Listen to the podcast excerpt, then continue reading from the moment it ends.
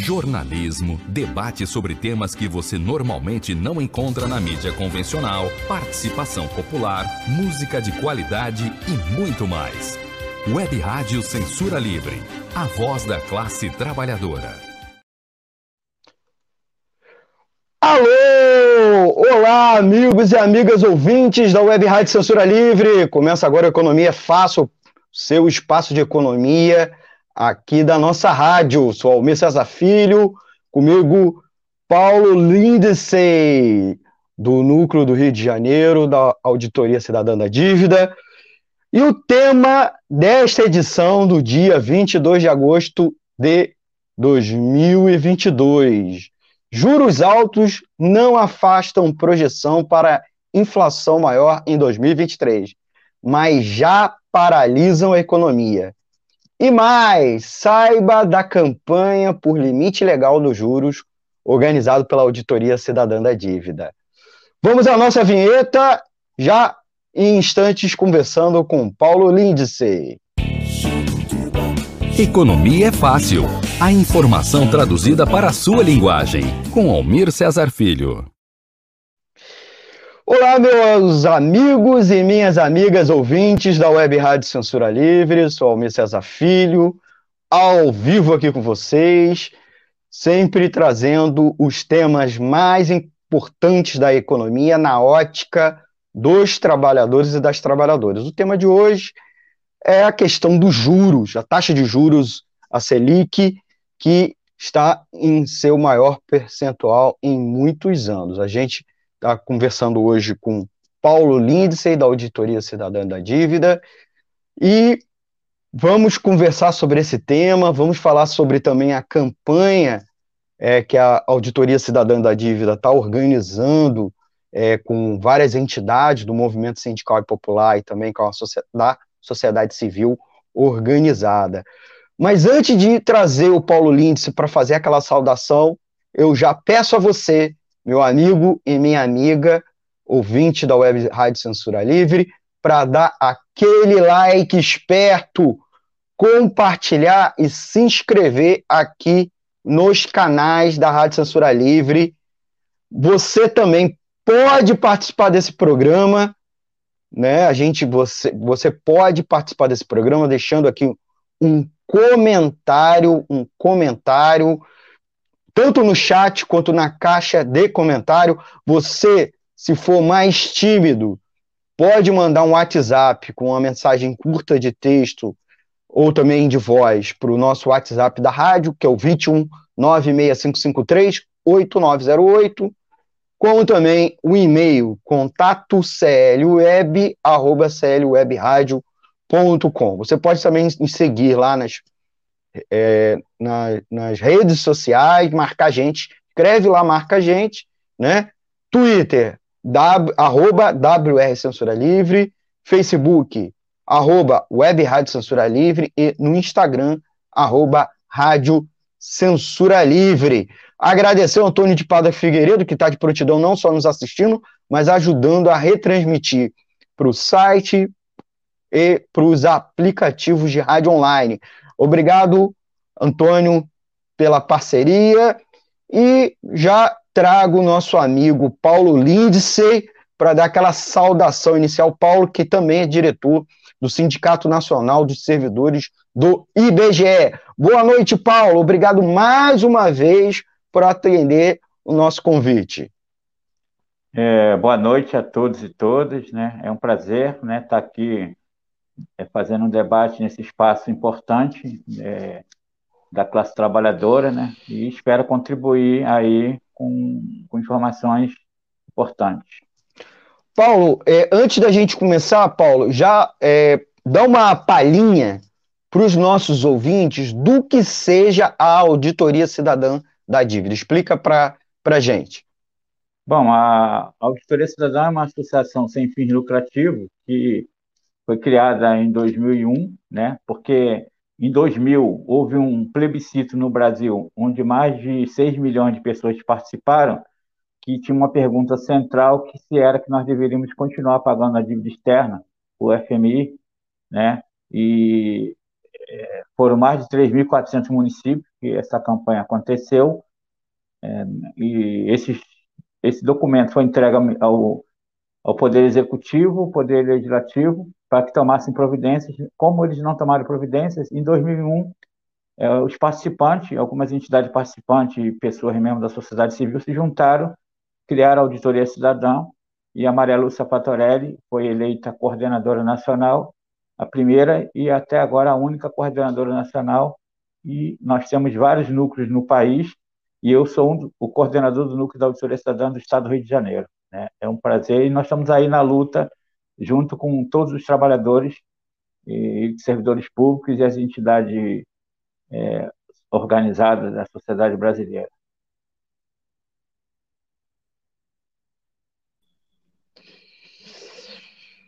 Paulo, é, a, a, gente começa nosso tema hoje, né, não só fazendo a dobradinha desta campanha nacional que a auditoria está fazendo, né, uma, uma, uma campanha para que se institua uma lei que fixe um limite legal para a taxa de juros no Brasil.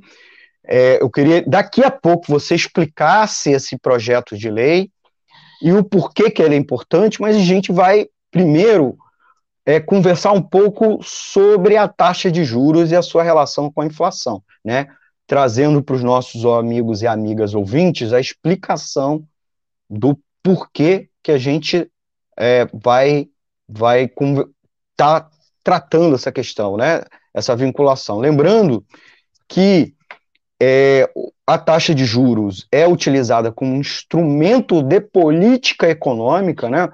O Banco Central, que é um órgão do governo federal responsável pelo poder de compra da moeda, ele ele é, fixa uma, a taxa base, que é a chamada de Selic.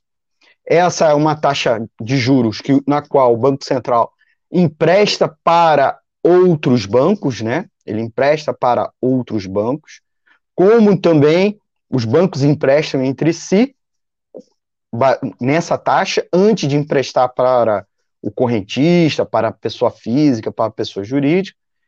E o Banco Central utiliza essa taxa básica também para remunerar os títulos da dívida pública, que são títulos do Tesouro Nacional.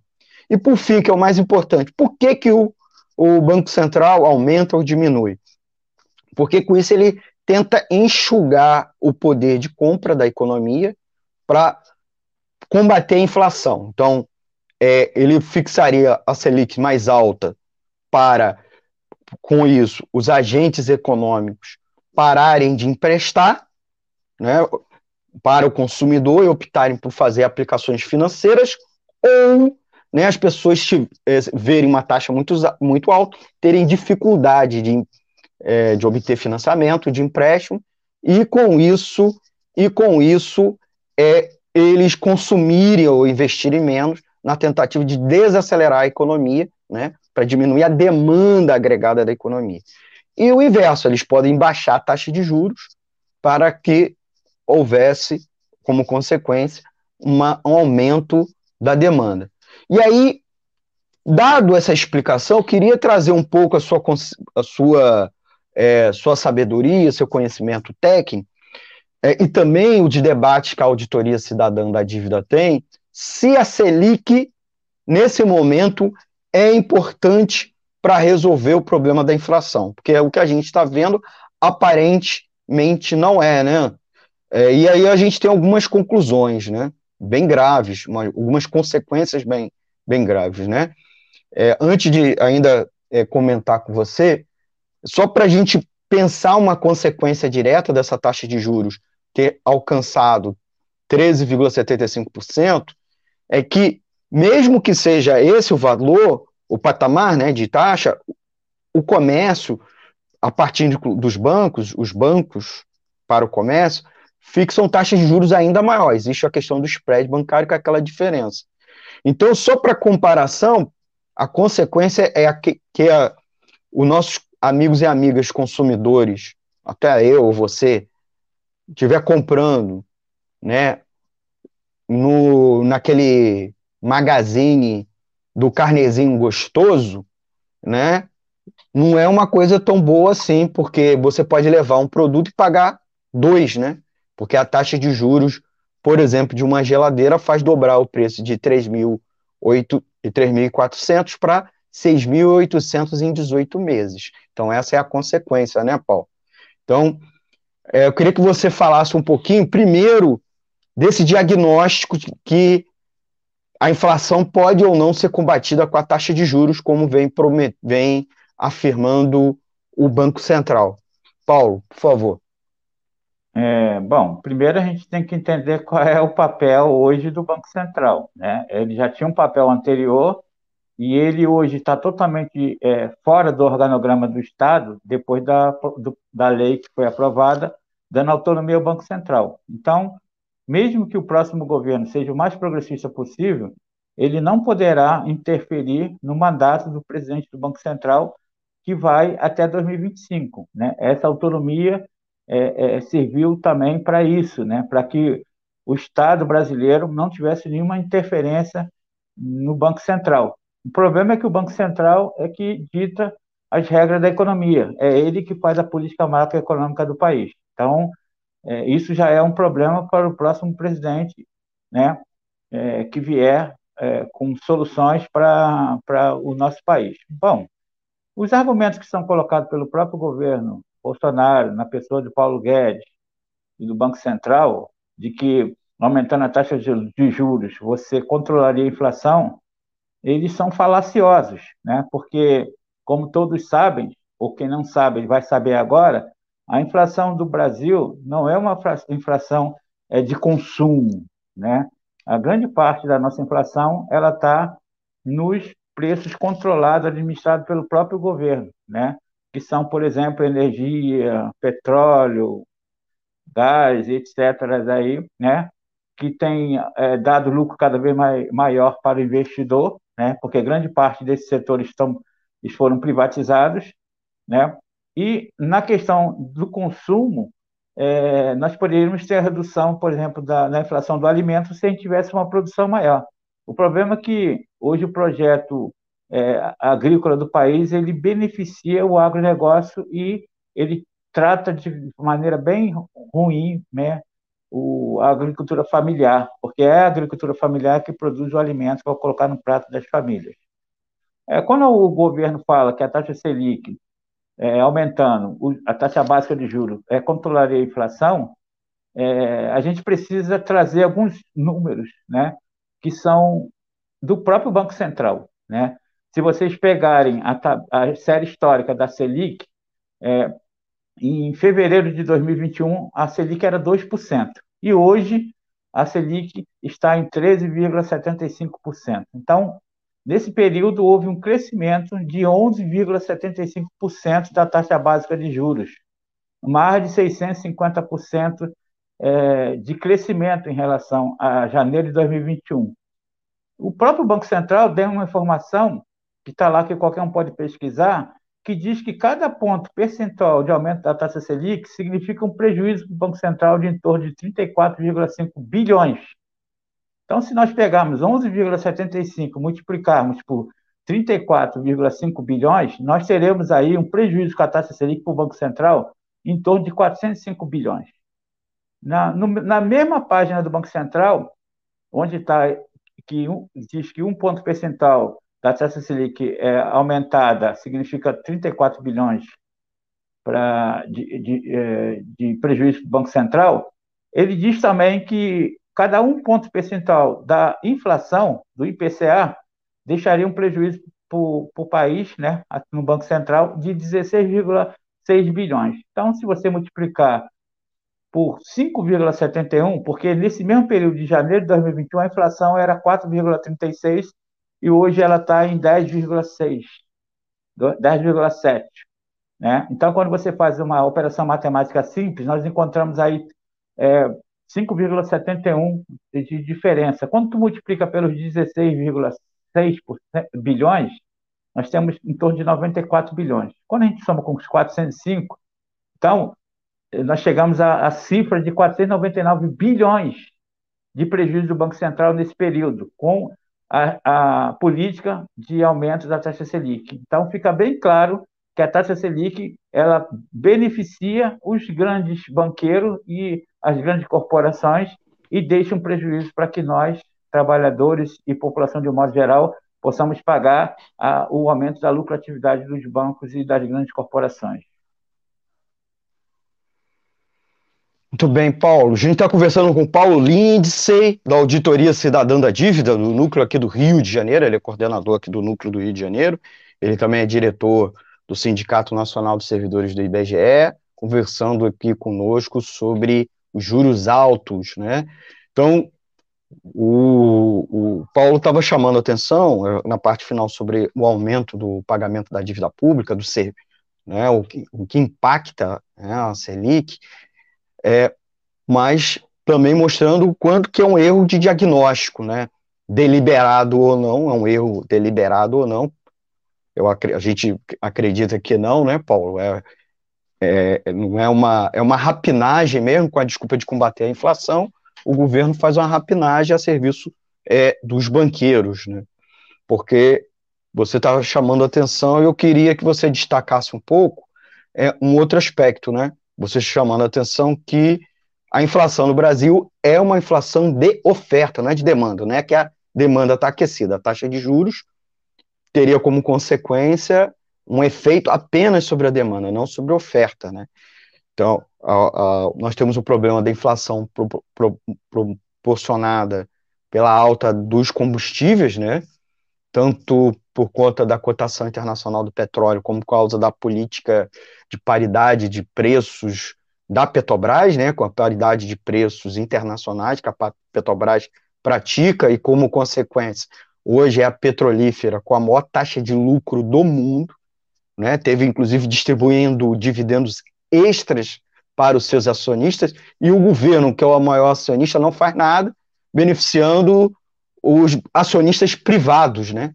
Os acionistas privados que estão tendo lucros é, bilionários e tem também a questão da inflação é, do agronegócio, né? Tanto pela alta das commodities, né? A cotação internacional das commodities. Lembrando que o agronegócio está focado em exportar, né? Não abastecer o mercado interno a um preço justo, mas, por outro lado, a taxa de juros tem um impacto negativo, né?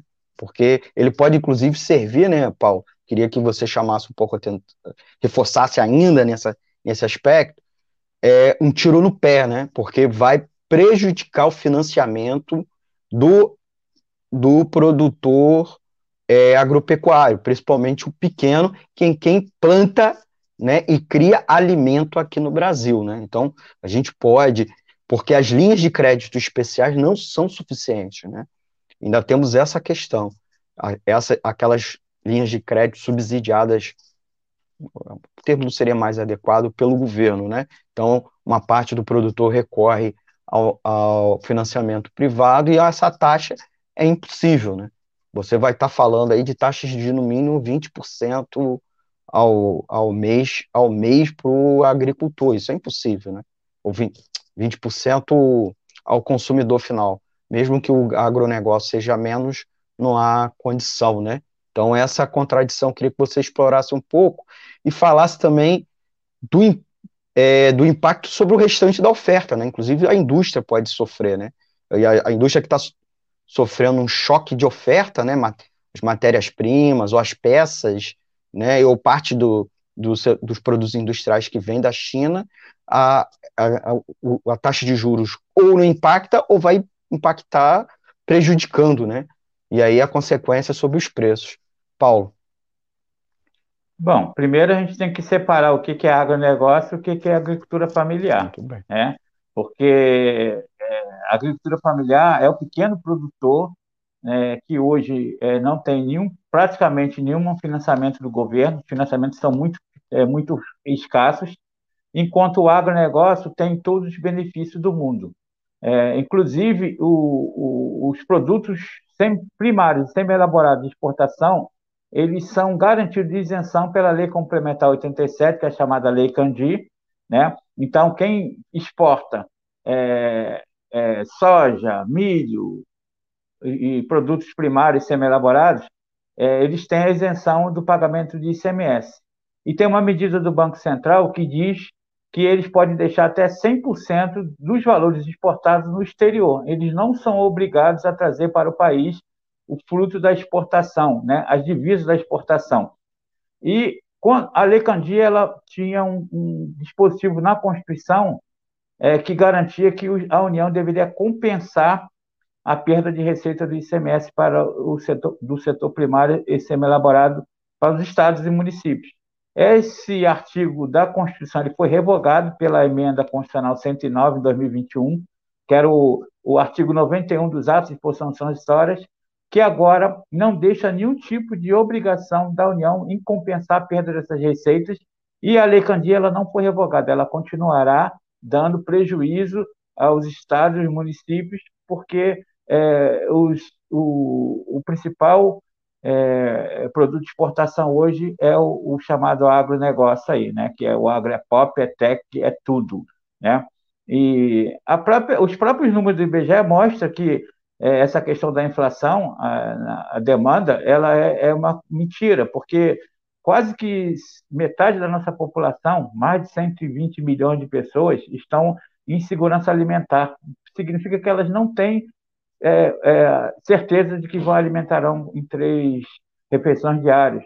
Significa que elas não têm dinheiro para comprar alimento. E grande, uma, mais de 35 milhões de pessoas estão na pobreza, pobreza absoluta. Então, os dados que o governo apresenta, né, é, como sendo o melhor dos mundos, eles são, eles são, é, é, eles são questionados pelos próprios dados oficiais do IBGE e também é, os dados do Banco Central e os dados oficiais do próprio governo, né, que mostra que é, é, essa, esse, esse projeto, né, essa política suicida do Banco Central, ela vem no sentido de beneficiar cada vez mais os grandes é, produtores né, do agronegócio, os banqueiros, né, e vem atacando diretamente o setor industrial. Se você olhar hoje nos dados do IBGE, a indústria contribui muito pouco com o, o PIB do país. Por quê? Porque com taxas altas de juros, como está acontecendo, né, e os empréstimos eles estão muito maiores do que a taxa Selic, é dificilmente o pequeno e o médio é, empresário consegue empréstimos que possa é, satisfazer é, os investimentos necessários para o seu comércio ou para a sua indústria, pequena indústria, né? E os grandes empresários industriais, eles ainda têm a possibilidade de pegar empréstimo fora do país, porque eles são grandes, né? E, além disso, eles são é, é, é, linkados ao é, sistema financeiro. Então, essa dobradinha, ela sempre acontece. Agora, aqueles que são pequenos é, industriais, pequenos empresários, esses não têm essa possibilidade. O que eles têm de, de empréstimo é o que tem no mercado interno aí para os, os, juros maiores do mundo é, que está colocado para o mercado aí. Né? Então, é, essa política macroeconômica ela precisa ser revista urgentemente, né, pelo, pelo próximo governo, né, é, para que a gente possa é, tentar é, melhorar as condições de vida do povo brasileiro, né? Agora, como eu falei no começo, nós teremos um problema. O Banco Central hoje é um, um é um, um, um, órgão do governo que tem autonomia e ele está praticamente fora do organograma do Estado e não haverá a mínima possibilidade é, de interferência dos governos nesse órgão que faz as políticas públicas, né? É, e uma outra coisa, para a gente ir para um outro tema, é, é, essa falácia de que o país está quebrado é, é, é, conversa fiada. Né? Nós temos hoje no, no cofre do governo mais de 4,5 trilhões. Nós temos é, operações é, compromissadas de mais de um trilhão, nós temos aí quase um trilhão e 700 de conta única do Tesouro e temos 353 bilhões, 57 bilhões de dólares de reserva internacional. Apesar de de julho de junho de, 19, de 2019 até agora, o governo Bolsonaro queimou das nossas reservas internacionais, que era 388 bilhões, cerca de 42 bilhões de dólares. Se você multiplicar pelos 5 dólares, 5 reais e um pouquinho, nós estamos falando aqui de mais de 200 bilhões da reserva que foram queimadas, né? E ninguém sabe com quê, né? E, e esses 200 e poucos bilhões ele é cinco vezes maior do que o Auxílio Brasil. Né? Então, se o governo tem uma reserva internacional, por que, que ele não usou a reserva para beneficiar a população brasileira? É uma questão é, é, que a gente tem que botar levantar, em né? interrogação. É. Paulo, a, a, a, gente, a gente no próximo bloco vai conversar um pouco com as consequências da taxa de Selic muito alta. Né? Você já começou com a colocar a questão do, do aumento da dívida pública, ou do pagamento da dívida pública, é, essa questão sempre é alegada que não tem dinheiro, falou um pouquinho sobre também a, a importância de se fazer medidas para averiguar o tamanho da dívida, fazer inclusive a auditoria ao que é constitucionalmente é, previ, previsto na Constituição. Eu queria, antes do intervalo, nosso primeiro intervalo, que você ainda destacasse um pouco mais a questão é, do, do crescimento do PIB, tá? Aí no segundo bloco a gente falasse um pouco sobre as consequências. E também já convidando nossos amigos e amigas ouvintes, no terceiro bloco nós vamos falar da campanha, da campanha da auditoria cidadã da DIN. Então, te pede para vocês ficarem até o final do vídeo, até o final da live, para que a gente vai conversar tudo sobre essa campanha da auditoria cidadã da dívida. Mas um pouco antes, trazer aqui para os nossos ouvintes, a gente já delineou um pouco que há um impacto é, negativo do PIB, do, é, dos juros sobre o PIB, né? E não, não só para 2022 diretamente, como também para o ano que vem, é preciso a gente chamar a atenção que o crescimento do ano que vem está comprometido, certo? Para esse ano, por exemplo, o crescimento da economia está sendo muito puxado ainda por uma inércia é, da reabertura do setor de serviço, até aqueles setores que tiveram alguma restrição em 2021, como 2022, principalmente depois de abril, que houve reabertura quase que total né, da atividade presencial, e isso fez com que houvesse uma, uma recuperação bastante significativa da economia, né? Até porque o setor de serviço é o maior setor do PIB brasileiro, né? É, mais de, 8, de, de 7 a 8 empregos vem de lá, é, também re, representa em torno de 70% mais ou menos do PIB.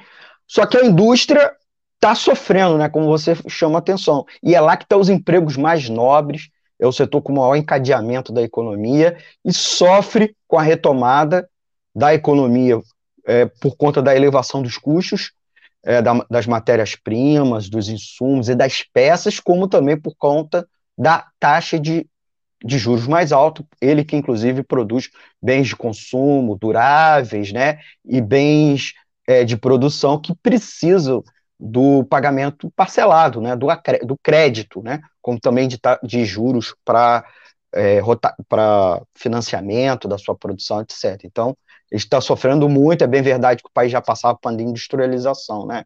Mas eu queria também é, chamar a atenção que mesmo com isso e também com o aumento dos gastos públicos, Bolsonaro está torrando dinheiro, né?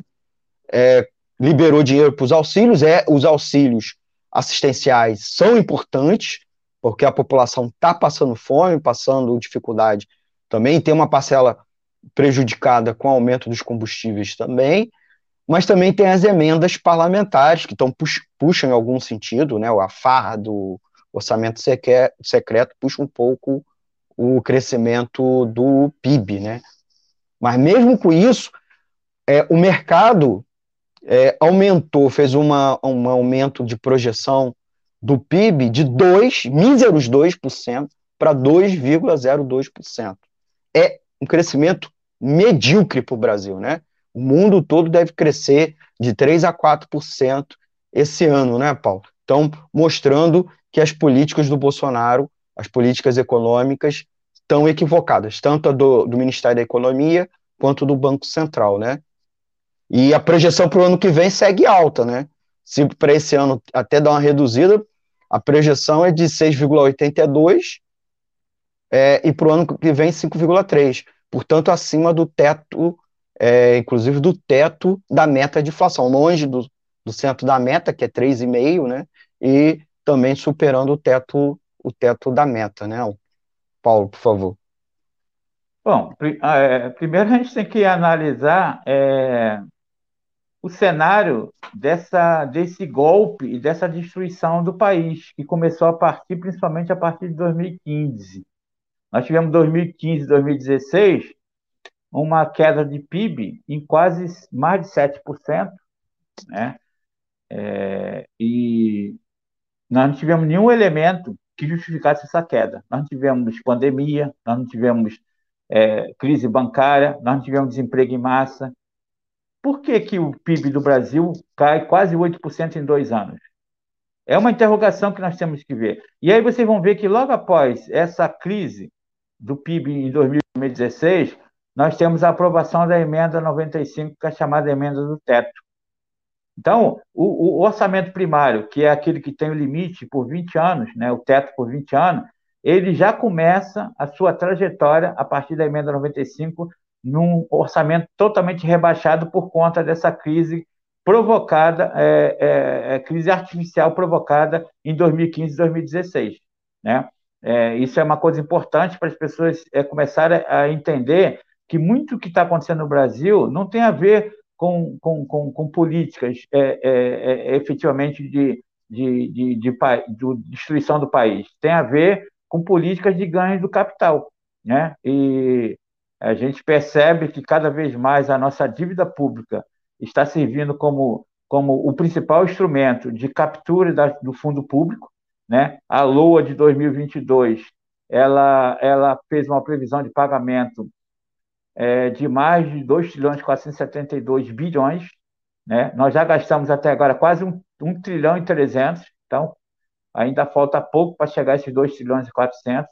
Né? É, e, e, e isso é o principal o instrumento de garantia do lucro dos banqueiros. Quando a gente fala do orçamento secreto e a gente pega a dívida pública executada no ano passado, 2021, 1 trilhão 960, e divide por 365 dias, sabe quanto você, é, é, é, quanto você chega a, diariamente pagamento da dívida? Em torno de, de 6,1 bilhão por dia.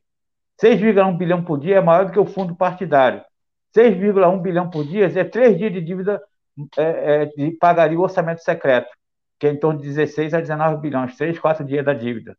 Tá? Então, a dívida pública hoje é o principal instrumento do grande capital, porque é, mesmo que alguém consiga revogar a emenda 95, isso não significa que o, o, o orçamento que está hoje destinado para as políticas públicas, que é o orçamento primário, que é o que está limitado pela emenda 95, ele vá para as políticas públicas.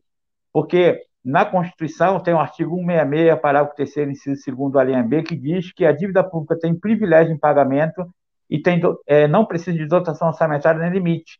Então, se você revogar o teto de gasto, não tem nenhuma lei que garanta que esse dinheiro vai para vai para políticas públicas. Ele poderá continuar indo cada vez mais para o capital, né? Então você acaba com o teto de gasto, né? É necessário que o teto de gasto acabe, mas é necessário que a gente revogue da, do artigo 166 essa linha B, porque é ela que garante o privilégio da dívida pública sem limite, sem dotação orçamentária, né? E aí você vê que grande parte é, é, da dívida pública é, é vai crescendo porque é, é, os juros né, que estão sendo colocados no país hoje, em muitos casos, eles estão acima da taxa Selic. Né? Muitas, muitos títulos emitidos, eles não são emitidos ao valor da taxa Selic, que já é muito alto. Né? Eu me lembro que quando a taxa Selic foi 14,25 lá no governo de 2015, o juro da dívida, o título da dívida está sendo emitido, estava sendo negociado com os banqueiros aí a quase 19%, então, acima da, da taxa Selic e, e muito, né? É, então, isso é uma coisa que vem, que vai, é, por isso que eu falei que é garantir lucro de banqueiros, de grandes corporações, lucros é, vitalícios e crescentes, né? Para que nós possamos é, é, pagar, porque tem uma palavrinha é, mágica e chave na economia que chama-se consolidar. Então, toda vez que o governo consolida uma dívida, significa que essa dívida vai ser perpetuada né, para que as próximas gerações paguem. Né? E a gente está cada vez mais pagando isso. Então, a gente precisa entender que essa política macroeconômica instalada no Brasil hoje, ela não é para melhorar a vida da população brasileira, né? porque a, as reformas que foram feitas no Brasil, reforma previdenciária, reforma trabalhista, e agora eles querem fazer reforma administrativa, elas vão sempre no sentido de garantir retirada de direitos dos trabalhadores, redução de salários e redução de direitos, né? para que eles possam garantir aumento da lucratividade ainda maior. Né? Então, é, é, é uma, é uma política que a gente tem que, nessa eleição, que as pessoas estão apostando, a gente precisa apostar nessa eleição para a gente continuar, a, pelo menos, com a democracia, mas que a gente, pós-eleição, a gente possa é, lutar para ter um projeto de país que não seja um projeto é, é, do capital, e sim um projeto mais inclusivo e uma divisão um pouco melhor da, de renda com os trabalhadores e com a população. Estamos conversando com Paulo Lindsay, coordenador do Núcleo Rio de Janeiro da Auditoria Cidadã da Dívida. Estamos conversando sobre juros altos e é que, apesar deles estarem altos, a inflação projetada segue alta também. Quer dizer, tem alguma coisa errada ou estão te contando mentira, estão te contando um fake news sobre taxa de juros. A gente vai a um comercial, a gente já volta. Vou pedir aos nossos amigos e amigas ouvintes a ficarem aí nos escutando, nos assistindo, né? Quem está nos escutando pelo nosso site, que a gente transmite o áudio pelo streaming do site, o www.clwebradio.com, aqui na tela, aqui, www.clwebradio.com, é, também pelos aplicativos, é? Aplicativos de rádio online, você pode baixar o nosso exclusivo lá na Play Store, ou ouvir a gente pelo, principalmente pelo Radionet, que a gente recomenda, que é o principal aplicativo de rádio online do Brasil. Então baixe e nos acompanhe pelo seu tablet, smartphone e smart TV também, certo? Lembrando que a gente está na live no Facebook, YouTube e Twitter.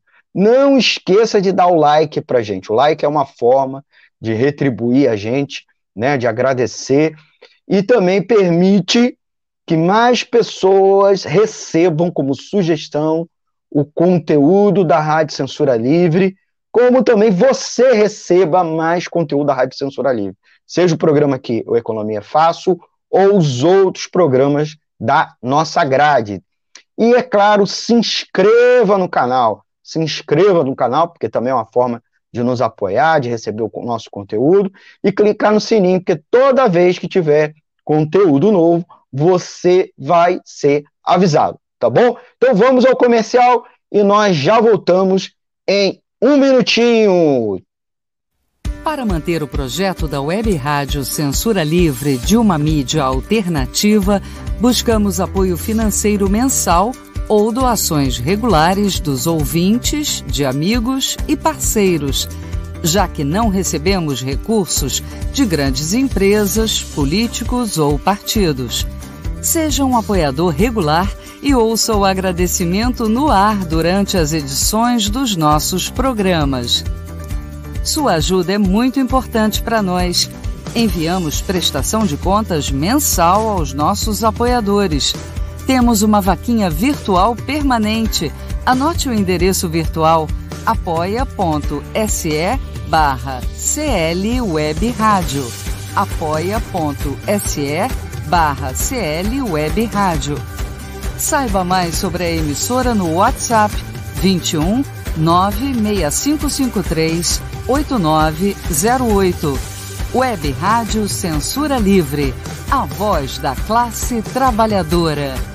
Acompanhe a programação da Web Rádio Censura Livre no site www.clwebradio.com, no aplicativo exclusivo para ouvir rádio no celular, tablet e Smart TV. A emissora também está no Rádiosnet, um dos maiores aplicativos para esta finalidade, na nossa página no Facebook e no canal da emissora no YouTube. Acesse o nosso canal escrevendo youtube.com barra C barra Censura Livre. Tudo junto.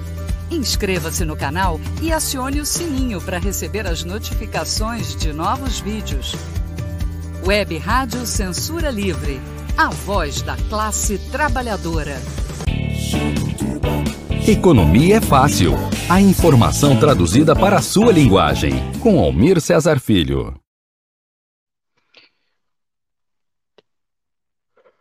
Voltamos! Estamos ao vivo. Esta é a live do dia 22 de agosto de 2022, conversando com Paulo Lindice com um tema da semana, que são juros altos não afastam projeção para inflação maior em 2023, mas já paralisam a economia. A gente está conversando com Paulo Lindes, inclusive é, a partir de dois dados muito ruins, né? É, um, para além deles, que é a taxa de juros básica, a Selic, que é a taxa fixada pelo Banco Central, ela está em 13,75, e ela é utilizada para combater a inflação, como a gente estava conversando há pouco, mas o resultado é que a projeção para a economia de, de, PIB, né, de crescimento do PIB, segue muito baixa, porque ela está impactando negativamente sobre o PIB, mas não reduzindo as projeções do IPCA, Índice Preço ao Consumidor Amplo, que é o índice oficial de inflação, inclusive medido pelo IBGE. O Paulo, que é da Auditoria Cidadã da Dívida, não por acaso ele também é diretor do, do assim, IBGE, né, o Sindicato Nacional do IBGE. Mas estamos conversando sobre juro. Paulo, é, você estava delineou no final do, do bloco, bloco anterior o impacto da alta dos juros para além do, da inflação e do PIB, que é nas, nos, nos gastos públicos, né? É, você sabe me dizer, da, com dado atualizado, o quanto cada, cada é, percentagem a mais do, do, da Selic aumenta aumenta também o pagamento com o gasto da dívida pública, que você estava me falando, é menos dinheiro para saúde, educação, você tem isso aí na ponta da língua para trazer para os nossos ouvintes? Sim, é, é, não é formação do Paulo Lindsay, mas do Banco Central. Sim. O Banco Central tem na sua página, lá na estatística fiscal, logo no início, quando você vê, tem uma tabela que diz que cada ponto percentual do aumento da taxa Selic você deixa um prejuízo para o Banco Central de 34,5 bilhões. Então, é, em janeiro de 2021, a taxa Selic era 2%. Em agosto de 2022, a taxa Selic. Vou botar a tela é, aqui, tá? A taxa Selic é 13,75%. Então, quando nós criamos, fazemos aí uma operação matemática, diminuindo 13,75% de 2%, nós temos um aumento ponto percentual de 11,75. Se cada ponto percentual deixa um prejuízo do Banco Central de 34,5 bilhões, quando você multiplicar isso por 11,75, nós chegamos a um prejuízo de 405 bilhões, né?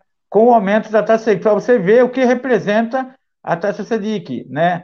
Não diminui a inflação, mas garante lucro de banqueiro, né?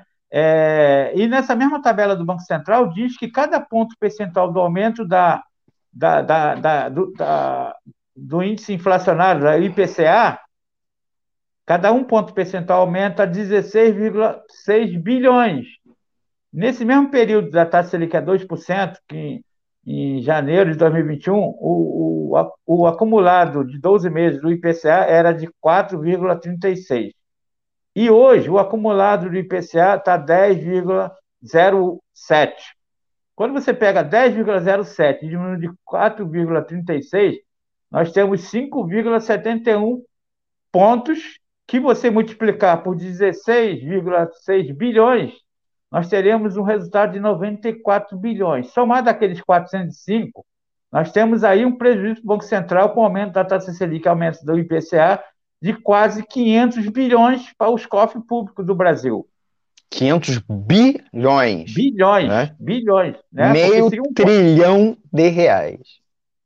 Com essa política nefasta do Banco Central, que diz que aumentando taxa básica de juro controlaria a inflação, e a inflação não foi controlada, está aí hoje acumulada em 12 meses em 10,07, e a taxa Selic está em 13,75. Então, aí você percebe que o que eles falam é, é, como verdade absoluta não passa de pura falácia no sentido de garantir é, lucro de banqueiro de grandes corporações. O objetivo não é melhorar as condições da vida do povo brasileiro, dos serviços públicos, dos trabalhadores de um modo geral, e sim garantir que banqueiros possam ganhar lucro sem precisar fazer nada.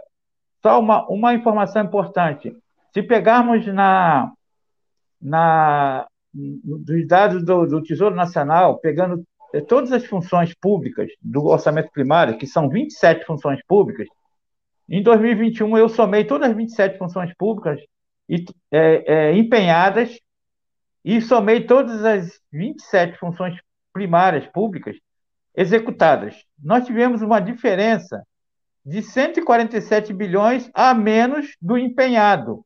Isso significa que não faltou dinheiro, não faltou autorização do Congresso para gastar com políticas públicas. O que faltou foi vontade do governo, porque a vontade do governo está destinando o pagamento para a dívida pública. E aí nós vamos ver que no ano passado, quase que metade do orçamento foi para a dívida pública.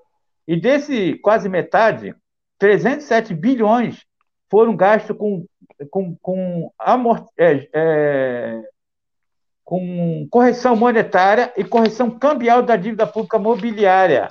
307 bilhões em 2021.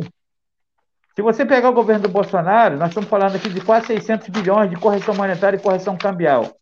Eu sou do tempo de que o, o, dólar, cinco vezes maior do que o real, daria uma grande luta na rua. E hoje a gente tem um dólar cinco vezes mais maior do que o real e ninguém fala nada, né? Todo mundo usa isso como é, uma coisa, uma grande consternação, né?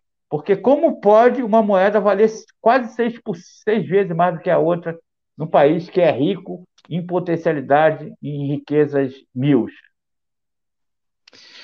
Paulo, a gente já está indo para mais para parte final do programa. A gente, eu já vou emendar um bloco no outro, pela, em razão do tempo.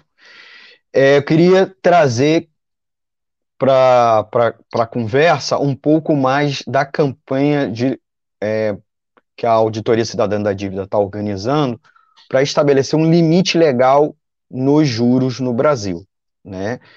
É, é importante também que, essa, que a Auditoria Cidadã tem todo esse movimento já há quase 20 anos, ou mais, né? Acho que é pelo 20. menos isso, mais de 20, né? É, em torno da, da, da implementação da diretriz constitucional que fixa que deveria acontecer uma auditoria na dívida pública, e é muito provável que essa auditoria provaria que vários títulos e operações são irregulares, reduziria o estoque da dívida pública, como já aconteceu no passado no Brasil, né? Lá no tempo dos nossos avós aconteceu isso, é, uma auditoria. Em outros países do mundo já aconteceu, então não é nada assim alarmante, não é um algo revolucionário ou de outro planeta. É, então é algo regular, mas fala um pouco para gente dessa campanha. A gente sabe que tem um projeto de lei é, na qual foi apresentado a partir dessa, desse início dessa, dessa plataforma da, da ACD com outros movimentos sociais, que, é que pretende modificar a lei 1521 para limitar as taxas de juros, né? É, a, taxa de, a limitação da taxa de juros também é algo normal, porque mais de 70 países no mundo têm leis em torno disso. O Brasil também tinha, né? É, até, até o governo FHC retirar da Constituição. A Constituição tinha uma cláusula sobre limite de taxa de juro para evitar agiotagem, inclusive oficial, que na prática a gente tem é, nesse momento, até um pouco meses atrás, porque agora, por conta da inflação mundial, é, os governos vêm é, aumentando suas taxas de juros. Mas até alguns poucos meses, dois, três meses atrás, ou até menos, um mês atrás, é, boa parte dos países do mundo estavam com taxa de juros zerada ou até negativa, né? É, e o próprio custo, uh, o custo médio da dívida divulgado pelo Tesouro Nacional em 2021 foi de 8,91% ao ano, um custo bem mais elevado que a taxa média da Selic, e a maioria da dívida é indexada, inclusive, a, a outras taxas. Né? Então, eu queria que você falasse um pouco dessa campanha encabeçada pela Auditoria Cidadã da Dívida. É, eu vou até botar aqui na tela a logomarca é, dessa campanha para os nossos amigos e amigas ouvintes. É, a campanha está patrocinando o projeto de lei 140, é, 104/2022. Está aqui a logomarcazinha. Paulo, por favor, explica aí para os nossos amigos e amigas ouvintes. Bom, é, essa campanha ela, ela foi, foi discutida na, no âmbito da auditoria cidadã e da, é, da CNBB, da, da, de alguns setores, é, com o objetivo de a gente é, buscar a limitação, porque, como você falou, na, na Constituição nós tínhamos o artigo 192, é, que limitava o juro real a 12% ao ano, né?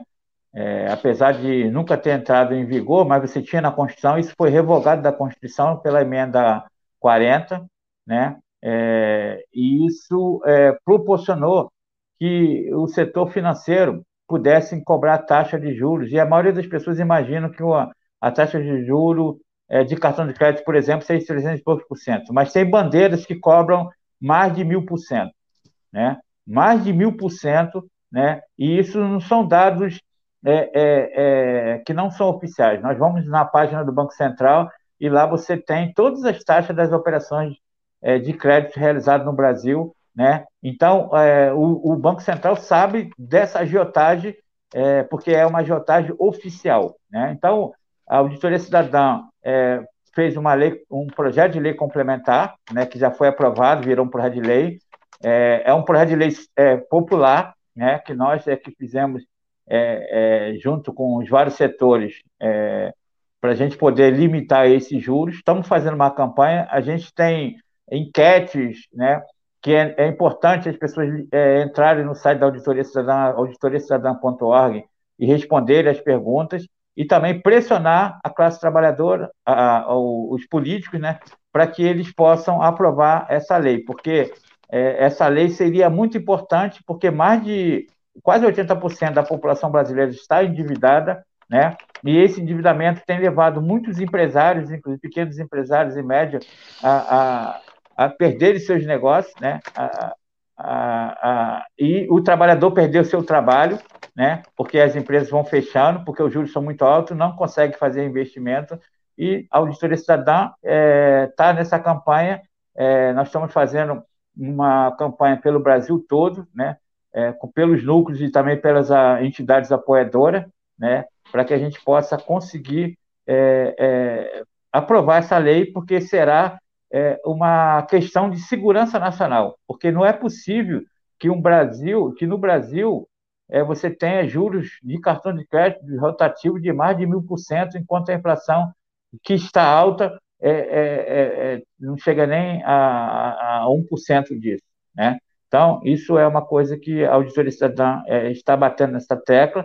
Nós temos um projeto tanto na Câmara como no Senado, e nós vamos continuar fazendo pressão. A gente sabe que isso é necessário, porque a gente precisa, primeiro, a gente precisa é, desconstruir os argumentos da dívida pública, né? porque muita gente é, fala que a auditoria cidadã é contra o endividamento do Estado. Nós não somos contra o endividamento do Estado. Desde que o, o Estado se divide para fazer políticas públicas, para construir escola, hospitais.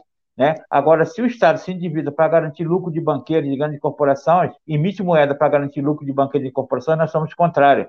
Né? Porque o que nós queremos é o cumprimento do ato, dos artigos 26 dos atos de posição transitória que, que pede né, a, a auditoria da dívida. Né? Como você falou aí, o, o custo médio da dívida de 8,9% ao ano em 2021 é, deixa um prejuízo para o país de quase mais de 600 bilhões, porque o estoque da dívida em, em dezembro de 2021 ele estava em torno de quase 7, é, 7 trilhões. E quando você aplica é, quase 9% em cima desse estoque, nós estamos falando aí de mais de 600 bilhões de, de, de juros que que deveriam ser, é, que vão, que saem da, do, do, dos cofres públicos para garantir esse, esse, esse benefício. Então, o que nós precisamos nesse momento é que todo mundo, a população de modo geral, se engane nessa campanha, né? Pressione os seus deputados no seu estado, né? e, e, e participe ativamente lá na, na página da auditoria, é, respondendo a enquete e também fazendo aquilo que é solicitado. Leia os, os artigos que são importantes para você entender qual é o peso do, do, do, dos juros é, na nossa vida e na vida da economia brasileira. Né? Nós não estamos conseguindo avançar porque aqueles que vivem de, de especulação do rentismo, né, esses estão adorando que o juros seja alto, porque eles não trabalham, eles não vivem do trabalho, da produção, eles vivem da especulação. E a especulação nesse país, ele paga um lucro, paga muito bem a quem é, faz esse tipo de aplicação. Então, é, como está aí ó, o site auditoriacidadã.org, além dessa questão da campanha, nós temos outras campanhas, é, uma delas é a hora de virar o jogo, exatamente a gente precisa é, mudar a, a, política macroeconômica desse país, porque o Brasil é um país que tem potencialidade mil, país rico e que não pode viver nessa miséria é, que está vivendo nesse momento, porque o que não falta é dinheiro, como eu falei aqui. Nós temos aí quase 5 trilhões no cofre, só nessas três fontes que eu citei: com, operações compromissadas, é, é reserva internacional e conta única. Sem deixar de levar em consideração que no primeiro semestre desse ano o Paulo Guedes já anunciou de mais de um trilhão de, de, de, de, é, de aumento da arrecadação é, com os impostos né, pela Receita Federal. Né? Então, como a gente ainda não chegou ao final do ano, com certeza a gente se aproxima aí dos 2 é, trilhões é, de arrecadação e baterá o recorde do ano passado, que foi 1 trilhão e 800. Paulo, a gente já está encerrando. É, antes de passar para você para fazer sua saudação final, eu queria pedir para os nossos amigos e amigas ouvintes a ajudar a manter o projeto aqui da Web Rádio Censura Livre no ar, para a gente poder, inclusive, trazer mais vezes o Paulo Lindsay para justamente desconstruir toda a mentirada que a equipe econômica do governo Jair Bolsonaro vem falando nos últimos quatro anos, como também, eventualmente, da, da maioria dos candidatos a presidente da República, que se seguem, mais ou menos a mesma cartilha, um pouco mais, um pouco, um pouco menos, né? A maioria dos candidatos presidenciais. Então, eles se diferenciam do bolsonarismo em outros aspectos, mas com relação à cartilha econômica, basicamente a mesma coisa. Então, eu queria pedir para os amigos e amigas ouvintes ajudar a contribuir com a Rádio Censura Livre, né? Nós temos uma vaquinha na plataforma apoia-se, então ajude a gente lá, né? apoia.se, né? C barra Web Rádio.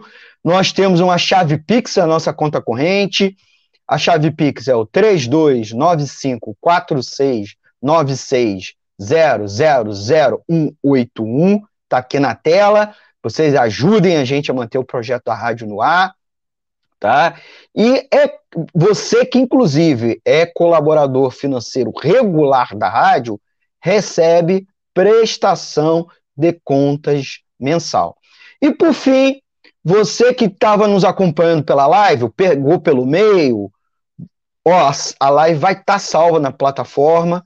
Você pode ouvir depois no nosso site a reprise e re, reapresentação, mas também a gente está disponibilizando esta e as lives anteriores, como também dos outros programas da rádio, no formato podcast. Você ouve, você baixa no seu, no seu celular ou ouve é, ele, né?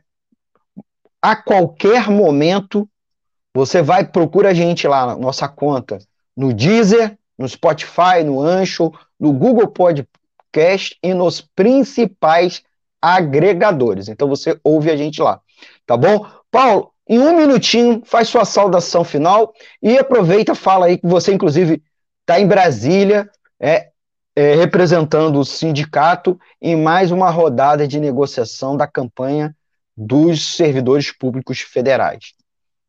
É, eu estou aqui em Brasília. Amanhã o governo dará resposta sobre se haverá reajuste ou não para servidores em 2023, né? E o Fonacef, né, é, representado pelas entidades do Serviço Público Federal, e eu, como representante da CBG, estou aqui. Nós estaremos amanhã, e assim que tiver uma informação, a gente vai estar soltando essa informação aí nas redes aí. Agradecer ao Almir, a todos aqueles que estiveram aqui é, presentes, né, e me colocar à disposição para futuros debates, se for necessário. Um dos debates que eu aconselho seria o regime de recuperação fiscal do Rio de Janeiro, né, que é uma coisa muito importante para a população fluminense e carioca. Um abraço a todos. Obrigado, Paulo. Agradecer ao Paulo. Paulo já é um habituê aqui, já é sócio do programa. O que ele trouxer de tema, a gente já marca. A gente tratou um pouco do regime de recuperação fiscal numa edição no ano passado, mas a gente traz aí de novo, até porque teve fatos novos. E agradecer ao Paulo, agradecer ao núcleo do Rio de Janeiro da Auditoria Cidadã da Dívida, botar de novo na tela aqui o site da ACD, que é www.auditoriacidadã, sem acento, tudo junto, sem acento, né? auditoriacidadã.org. Obrigado, Paulo Lindice. Vocês ouviram o Paulo Lindice da Auditoria Cidadã da Dívida. Esse é o programa Economia Fácil do dia 22 de agosto de 2022, tratando sobre os juros altos e os impactos dele na economia. Não resolve a inflação, mas já está deprimindo o crescimento do PIB do nosso país. Até segunda-feira que vem, tudo der certo, com um novo tema, sempre trazendo a economia é, na perspectiva do trabalhador e da trabalhadora. Eu peço, já antes de encerrar, que você dê seu like, compartilhe e se inscreva aqui nas plataformas da Web Rádio Censura Livre e também o Twitter, o Twitter do Economia Fácil, como também o Twitter lá. Todo dia a gente tem uma noticiazinha sempre analisada. Tá bom? Um forte abraço e até semana que vem. Obrigado, Paulo, mais uma vez. Tchau, tchau, gente. Economia é fácil. A informação traduzida para a sua linguagem. Com Almir Cesar Filho. Para ajudar a Web Rádio Censura Livre, anote os dados da nossa conta. Banco Bradesco, agência 6666. Conta corrente número 5602, dígito 2. Se preferir, nosso Pix é 32 954 696 0001 81. Somos uma emissora sem fins lucrativos e as contribuições são para pagar os custos de manutenção e transmissão. Desde já agradecemos a sua ajuda. Web Rádio Censura Livre. A... Jornalismo, debate sobre temas que você normalmente não encontra na mídia convencional, participação popular, música de qualidade e muito mais. Web Rádio Censura Livre, a voz da classe trabalhadora.